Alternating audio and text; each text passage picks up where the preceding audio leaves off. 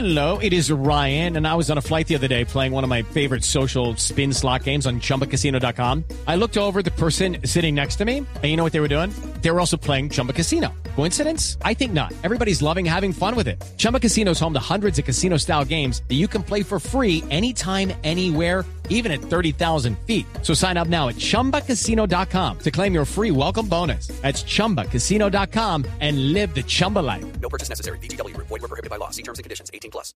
Uno de los sectores que se ha visto afectado por cuenta de la sequía, que en esta oportunidad se ha visto potenciada por el fenómeno del niño en el país, un fenómeno que obviamente, y ustedes lo saben, lo que hace es aumentar severamente las temperaturas en el país por cuenta de cambios en eh, la temperatura de las aguas del Océano Pacífico, es el sector agrícola. La sequía y los incendios forestales hacen que se reduzca la producción de algunos de los eh, principales eh, elementos, de los productos, de las hortalizas y de las verduras y de los cereales que todos los días tenemos en nuestras despensas. Y ya se sienten algunos efectos directos en el bolsillo de los colombianos. Por eso hemos invitado hoy aquí al radar a el doctor Rafael Mejía, que es el presidente de la Sociedad de Agricultores de Colombia, para entender un poco lo que está pasando y cuál es la perspectiva de cara a los próximos meses. Doctor Mejía, buenas tardes. Ricardo, buenas tardes. Es un placer estar con ustedes. Y hay que entender que partimos de la base de cómo es la producción de alimentos en Colombia. El año pasado, 2014, para empezar, produjimos alrededor de 31.4 millones de toneladas de alimentos, de las cuales exportamos 4.4 millones, incluyendo café, pero importamos 10.3 millones de toneladas. Esto sobre el año 2000, eh, estamos hablando de un incremento de más del 83%. Entonces, ha habido unos cambios macroeconómicos y climáticos. En los macroeconómicos una devaluación, porque es diferente comprar ese 28% de productos importados a un promedio de 1.800 pesos dólar versus casi 3.000 pesos dólar. En segundo lugar, las importaciones de alimentos, lo que ha ocurrido de enero a julio de datos oficiales, se incrementó en toneladas un 9.2 y las exportaciones se cayeron en un 5.1%. Entonces se juntan fenómeno del niño, menos lluvias, menos frecuencia. Y eso con una devaluación y además una baja rentabilidad para los agricultores colombianos. Entonces es un panorama que tiene que manejarse con mucho cuidado porque el efecto real de la vida cotidiana es que al agricultor le bajan el precio de sus productos y al consumidor se los incrementa. A uno le dicen que está de baja calidad su producción, sea una lechuga, sea unas papas, sea, sea unas frutas, los cultivos transitorios, los perecederos que son los que más sufren. Y al consumidor le aducen que hay escasez. En términos generales, acordémonos que en Colombia se cultivan en el sector agrícola 7 millones 100 mil hectáreas y que cuando hablamos de lo que está afectado por el fenómeno de niño, sí, es importante y es importante para las familias que cultivan, pero dentro del total de la oferta de alimentos de Colombia es bajo el porcentaje que se ha disminuido. Entonces, cuando hay una oferta relativamente estable, sí con algunas demoras de cosechas como la del arroz o de la papa, vemos con preocupación que eso se vuelve especulación, Ricardo. Doctor Mejía, hoy, hoy, hoy, eh, como están las cosas, ¿hay disminución en la, la oferta de alguno de los productos agrícolas en el país? Sí, se han visto algunas disminuciones transitorias y, y muchas veces son por e- efectos ajenos a la producción agropecuaria. Eh, hace un par de días veíamos un accidente en eh, la carretera de la línea. Se suspendió el tráfico. Lógico, no llegó a las plazas de mercado, entonces se empieza a incrementar el precio, pero no tiene nada que ver con el fenómeno del niño, con la devaluación. Ahora, aquí lo importante es que el sector privado, el gobierno son conscientes de la situación, se está buscando que haya coherencia dentro del mismo gobierno para poder sembrar ese millón de hectáreas adicionales en los tres años y sembrar más maíz, sembrar cacao, forestales, eh, aceite de palma, frutas exóticas, es decir, toda una gama de productos precisamente para sustituir esas importaciones.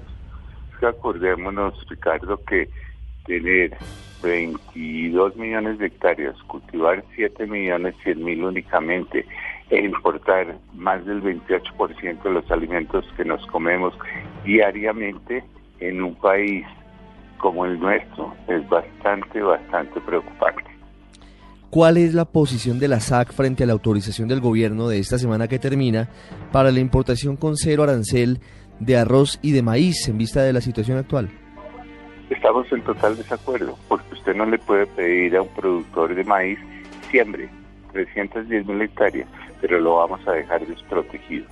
O a un productor de arroz, cuando no le han consultado ni a la Comisión Nacional del Arroz, ni a Fede Arroz, cómo va a ser el desarrollo de los inventarios en el trimestre octubre, noviembre, diciembre, en el primer trimestre del año 2016 o en el segundo trimestre del 2016.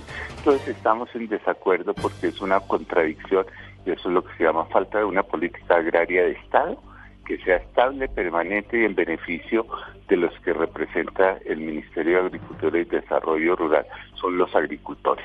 ¿Quién se beneficia con la figura muy preocupante que usted nos está dibujando en este momento, doctor Mejía?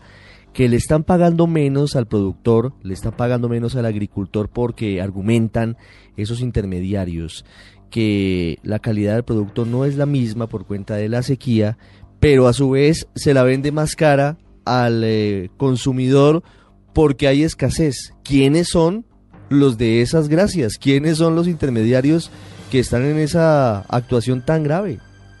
Ricardo, eso sí es muy fácil.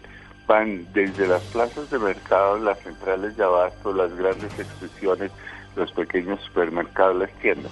Todo el que tiene el poder de ser el formador de precios. Acordémonos que el agricultor es simplemente un tomador de precios. Él toma el precio, él no vende su producto, a él lo compran. Y si no se lo compran, pues lo pierde, porque son perecederos. Es decir, productor de leche no le puede decir a las vacas, señoras vacas, no produzcan leche. Un productor de arroz no le puede decir a sus maticas de arroz, dejen de crecer porque los molinos no me quieren pagar un buen precio. No, tiene que cultivarlas, cosecharlas y entregarlas y está a merced de los intermediarios, de los industriales, de los pasteurizadores, de los molineros, de las grandes extensiones que son los formadores de precios. Aquí las cadenas agrícolas están mal armadas, no son como en Francia o en Argentina o en Estados Unidos que depende de un solo ministerio desde el productor hasta el consumidor. Aquí un pedazo, la del sector de productos eh, agrícolas, es el que es el tomador de precios, dependen de agricultura, pero el que forma el precio depende del Ministerio de Comercio, Industria y Turismo. Y como van las cosas, todos los agricultores vamos a estar haciendo turismo porque la rentabilidad va cada día a ser menor y nadie trabaja a pérdida. Doctor Mejía, desde aquí hasta marzo, dice el IDEAM, va a aumentar la sequía en el país. ¿Cuál puede ser la perspectiva para los oyentes que hasta ahora nos acompañan frente a los precios de los alimentos, a los precios de los productos agrícolas? ¿Van a seguir en aumento? Obviamente, esto tiene otros eh, elementos componentes, eh, la devaluación que usted ya nos comentaba y algunos más. Pero hablando sobre esa variable que es el fenómeno del niño y la sequía, ¿va a producir seguramente nuevas salsas? Sí, evidentemente es muy probable y tenemos que aprender hacer sustitución de productos del campo, mm, porque también hay que aprender a respetar los ciclos agrológicos. Déjenme explicarle qué es un ciclo agrológico. Es lo que se demora desde que se siembra, se cosecha y se recoge un producto. Por ejemplo, la papa de la canasta familiar, muy utilizada. Enero, febrero y marzo los precios empiezan a subir porque la oferta empieza a disminuir. Menos oferta, igual demanda, sube el precio. Abril, mayo y junio no va a salir papa al mercado, va a ser mínimo. Entonces los precios vuelven a subir. Pero ya el segundo semestre va a haber oferta porque salen las cosechas de papa.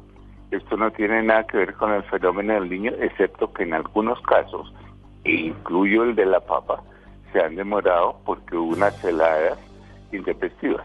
Pero esos cambios climáticos, no solo el fenómeno del niño, sino las heladas, las eh,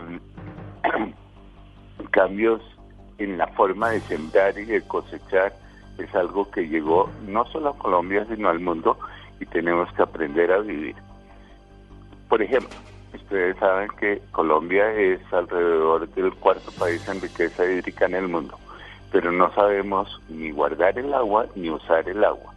Aquí, con dos semanas de invierno, nos inundamos y con dos semanas y un día de verano se mueren las vacas, se mueren las plantas, porque hemos aprendido a usar y a tener pequeños reservorios que deben ser construidos por el gobierno, no solo el nacional, sino departamental y municipal. Eh, un país lleno de montañas, de quebradas, de ríos.